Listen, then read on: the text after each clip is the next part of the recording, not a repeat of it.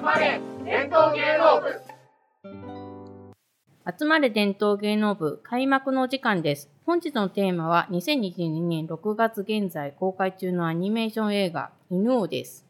室町時代に実在し人々を熱狂させた能楽師犬王をポップスターとして華やかに描いた、映画犬王、えー集まる伝統芸能部ですので出演者でも制作者でもないただの伝統芸能ファンの立場からいつも通りゆるーく、えー、三浦さん、坂田さん、幸田の3人で、えー話していきたいと思います。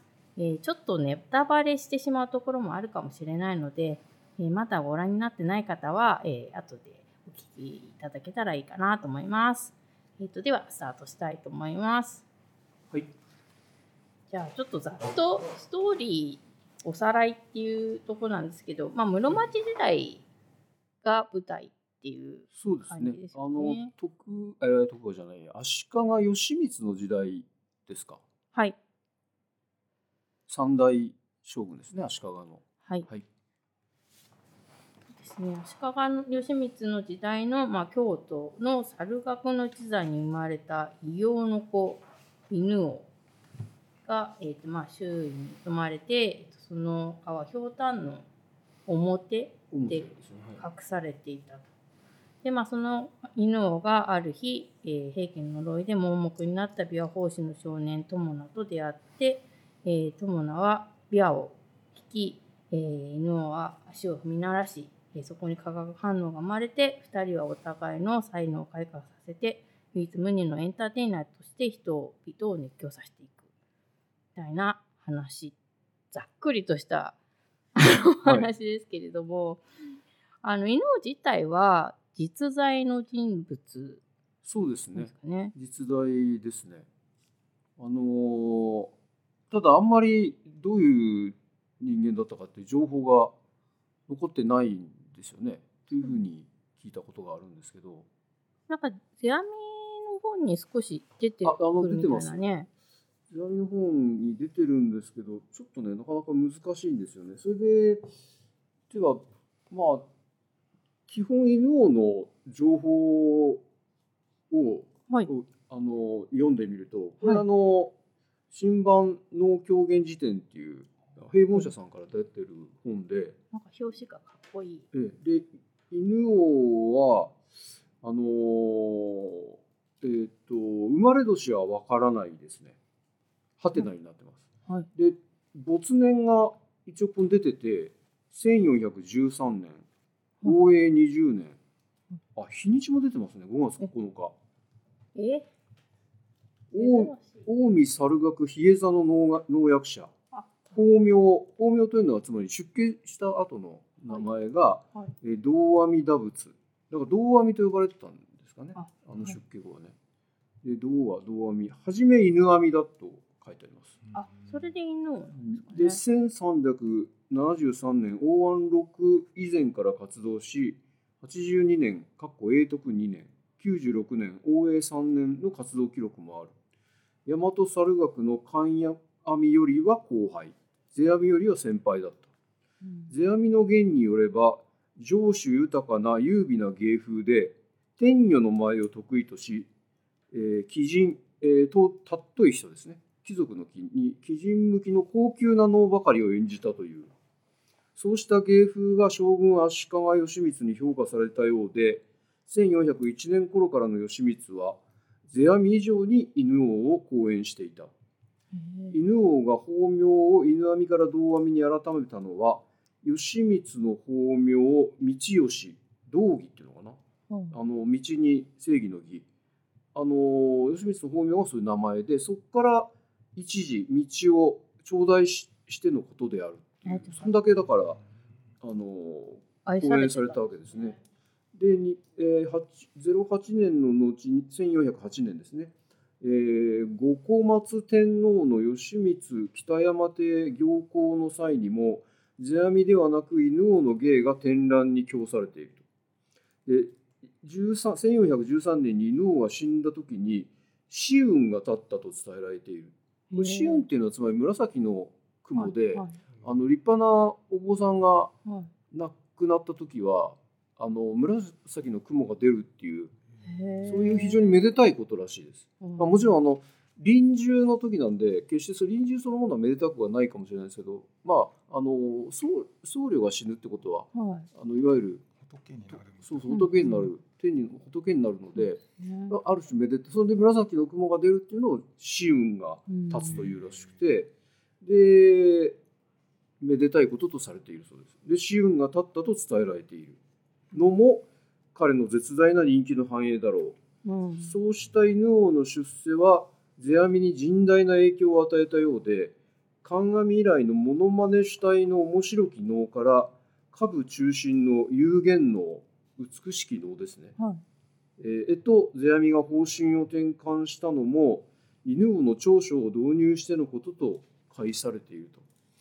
これよ読むと非常に重要な人物ですよね。かなり影響を受けたってだからことですよね犬王がいなかったら世阿弥はこういうようなあの能の形式になってなくて今の能はなかったかもしれないっていうことにもなりますよねそうですよね極端なこと言うと。だからそれだけ世阿弥に大きな影響を与えて世阿弥以降600何十年のこの日本の能のあの歩みに非常に大きな影響を及ぼした存在、まあ、本人意識してないと思いますけどだったっていうことですね。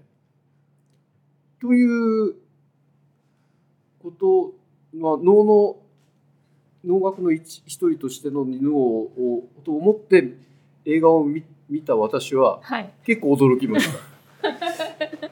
えーそんな人だとは全あ然のまあ私はここまでの人だとは知らなかったんですけどあんまり評伝とかがないからなどういうことだったんだろうっていう。ただでなどんな人なんだろうなって見始めたら結構呆然としました、ね、あの出てきた時は、まあ、最初は出てこないですよね。犬はね。そうですね。う。ん。最初はそのさっき、あの小田さんが言ってくれた友名はい。君少年。あれは壇ノ浦のはい。村で暮らす少年ですよね。そうですね。漁村でね。漁漁師ですよね。うん漁村でであの要は壇ノ浦って平家が滅びたところだから、うんあのおお宝がうん。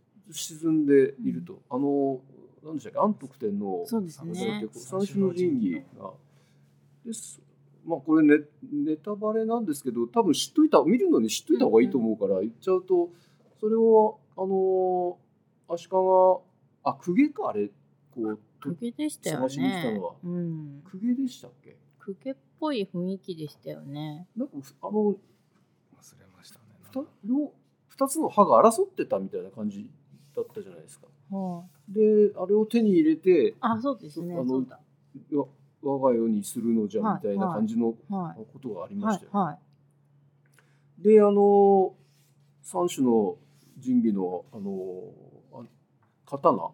刀をぶ探し出すんだけどその呪いによってはい。お父さんは亡くなり友名は盲目になると。でも盲目になってから琵琶との出会いっていうのがはい。今一つよく分からなかったんですけどそれはどどうだこれったんでもなんかそれいいねとかって言ってお師匠みたいな人がいて一緒に旅をしもう旅てをしてましたよねその時で一緒に出会うんだけど出会って師匠について弟子になってあそういう展開でしたっけなんかはい。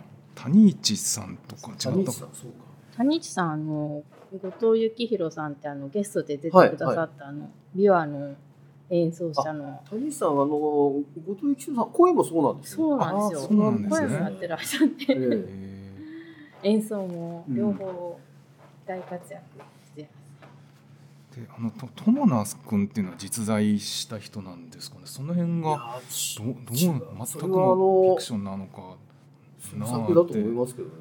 うんだからあのなんだろう平家物語のこうっていうものを義満の時代にはい。一つに決めたっていうはい。ことなんですか、あれは？なんか、あのー私が見た、これ、昔あった室町時代時代の美術っていう特別展のカタログなんですけど、あ、これってあれか、平家物語の奥脇後書きを見るとですね、うんなんか室町時代の当時は5600人ぐらい琵琶法師がいたそうなんでですよ。それぞれいろんなそうですね。聞いた話を、はい、あの咀嚼してそうですこね。